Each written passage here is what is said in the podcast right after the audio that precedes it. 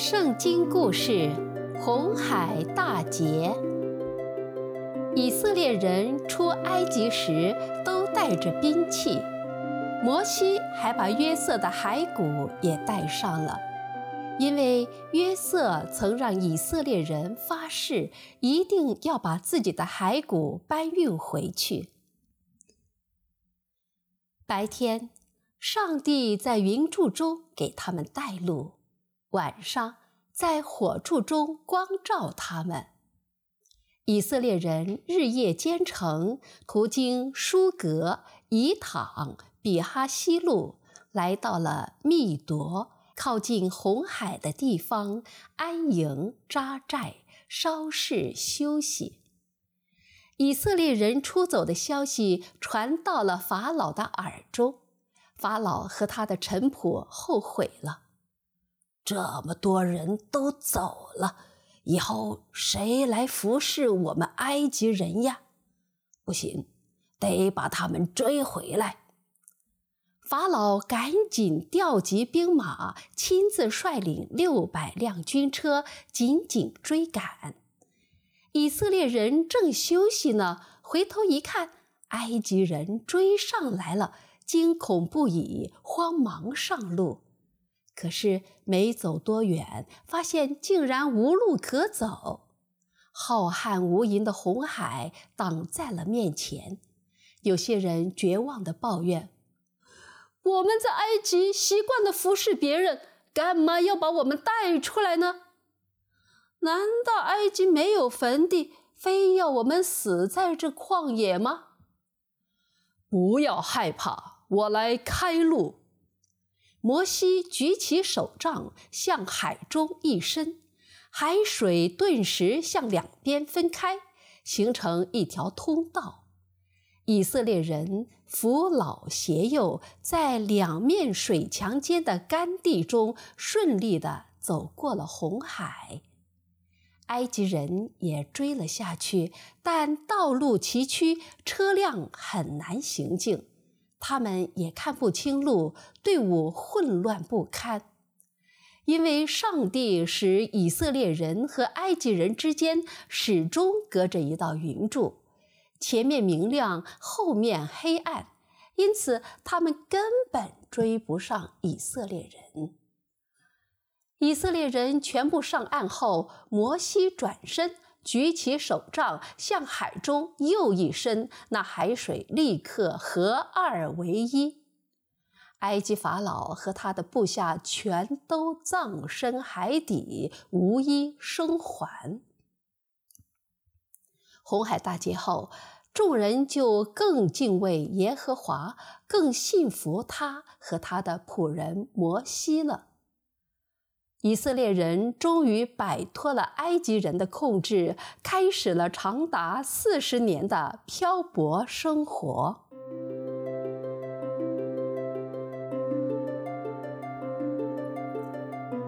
天赐食物。摩西带着以色列人离开红海，继续前进，到了舒尔的旷野。连着三天也找不到水，到了马拉，那里的水又苦得不能喝，众人口渴难耐，不免抱怨起来：“我们喝什么呢？”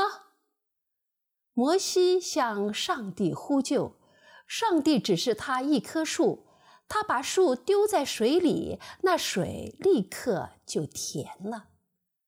不久，他们来到以琳。那里有十二股水泉，七十棵棕树，他们就在水边安营。稍事休息后，全体成员又以以琳出发，在出埃及第二个月的十五日，到了以林和西奈中间的旷野。这时，他们的粮食已经全部吃光了，小孩忍受不了饥饿，又哭又闹。大人唉声叹气，很多人埋怨起摩西来：“我们还不如死在埃及呢！那时我们坐在肉锅旁边，吃饱喝足。现在你们领我们出来，到这旷野之地，是要我们都饿死啊！”摩西、亚伦安慰大家说：“耶和华听见你们的怨言了，他今天晚上一定会送肉给你们吃，明天早晨一定会送食物给你们吃饱的。”到了晚上，很多鹌鹑飞过来，遮满了营地。众人欢欢喜喜的赶紧去捕捉。不一会儿，营地的上空飘荡着鹌鹑的香味儿。第二天早晨，人们发现营地的四周有露水，露水上升后，地上出现了像白霜一样的小小的、圆圆的东西。以色列人不知道它是什么。摩西说。这是耶和华赐给你们的食物，他要你们按个人的饭量为帐篷里的人按人数收取，各拿一俄梅尔，这就相当于两升。众人就去收取，有收多的，也有收少的。等到用俄梅尔量一量，多的没有余，少的，也不缺。摩西告诉他们，这食物不可留到第二天早晨。偏有不听话的，留到了早晨，一看已经生虫子，发臭了。摩西便向他们发火。众人每天都在早晨按个人的饭量收取，因为太阳一高，那东西就融化了。到了第六天，他们收取了双倍的食物，每人两俄梅尔。因为第七天是安息日，大家都要在帐篷里休息。你就是想去收取，地上也没有了那东西。第六日多收的那份煮好、烤好，留到第七日绝不会变质。这一切都是上帝的安排。因为他要人们守安息日，这种食物以色列人叫玛哪，样子像盐水的种子，颜色是白的，滋味如同带蜜的薄饼，甜丝丝的。以色列人吃玛哪共四十年，直到他们进入有人居住的地方，就是迦南的境界。不久，他们来到利非丁，那里也没有水喝。百姓又和摩西闹了起来，说：“给我们水喝吧。”摩西说：“你们为什么要与我闹呢？为什么要试探耶和华呢？”百姓不听摩西的解释，怨恨他把他们领出埃及，甚至要用石头打死摩西。摩西呼求耶和华说：“我该向这些百姓怎么说呢？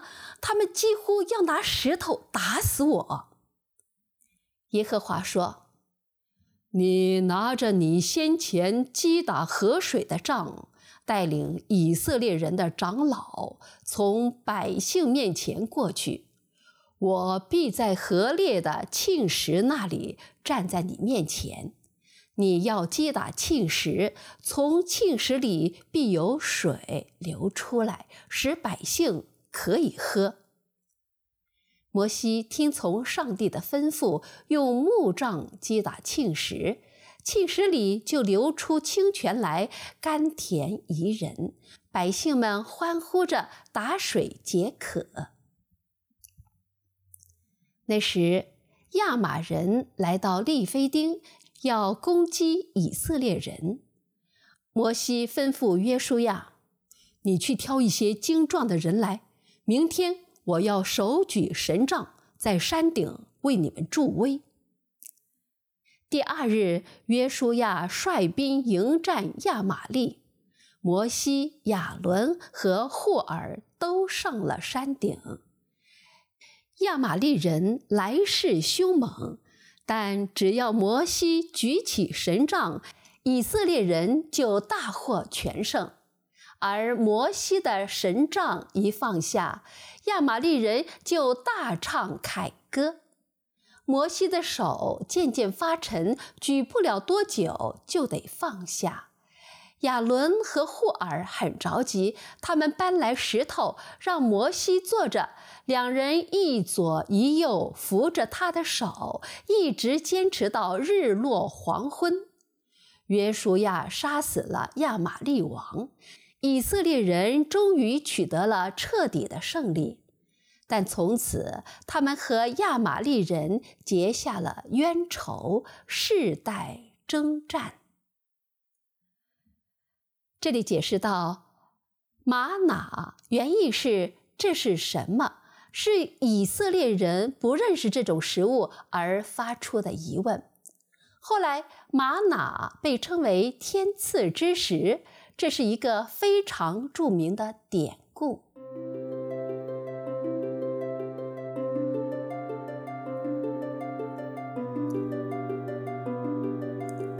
摩西十诫。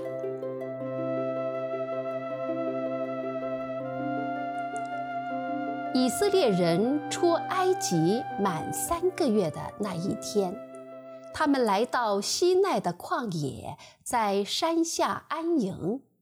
摩西、亚伦吩咐众人沐浴更衣，洁净三日，因为耶和华要降临。第三天早晨，西奈山上乌云密布，电闪雷鸣。营地的百姓吓得瑟瑟发抖。摩西带着大家来到山下迎接上帝。耶和华在烟火中降临山顶，他只召摩西一人上山，对他说：“我是耶和华，你的上帝，曾将你从埃及为奴之地领出来。”你要听从我的话，遵从我的约，要在万民之中做属我的子民。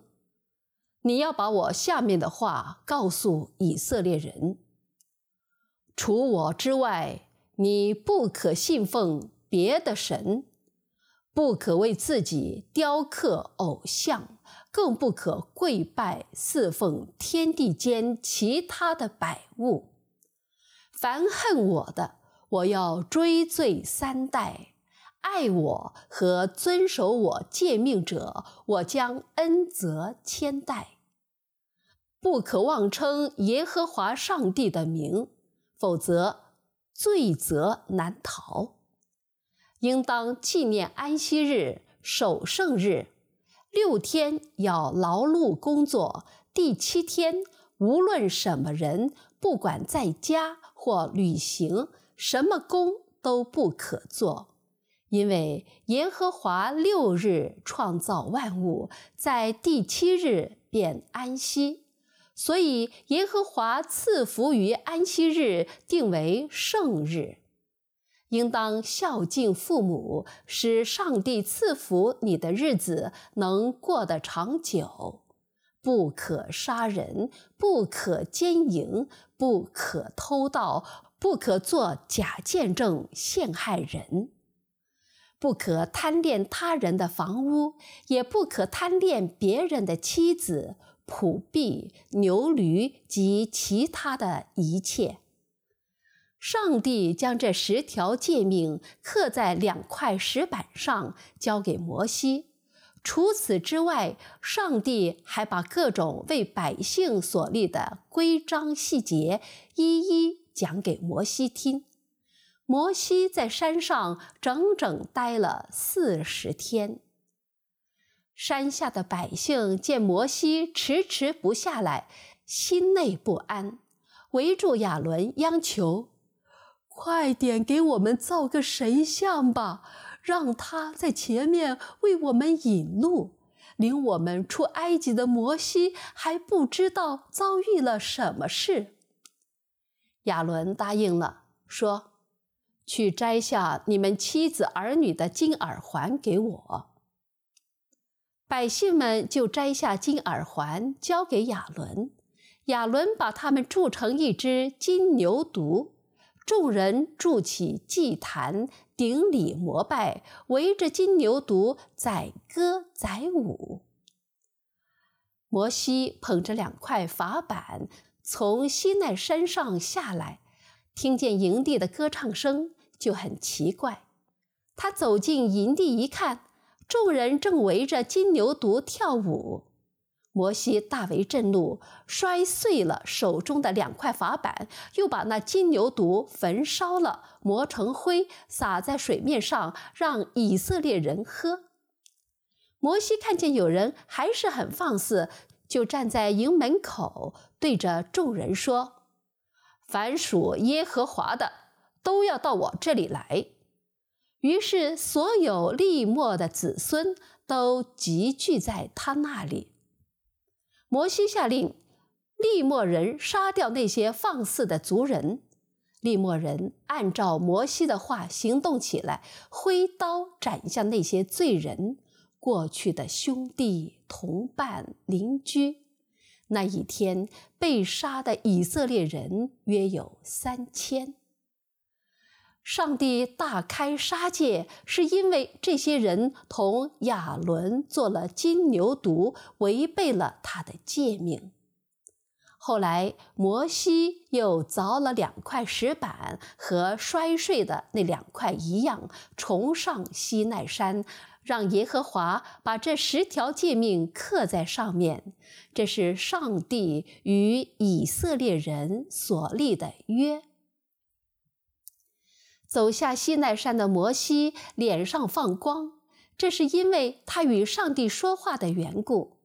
众人看见了，对他又敬又怕。摩西叫他们过来，众人都小心地围上前，安静地聆听他宣讲耶和华的十条诫命和其他细则。这里有个提示。脍炙人口的金牛犊故事在西方也是家喻户晓的，但人们使用它时常指引申意、拜金的象征。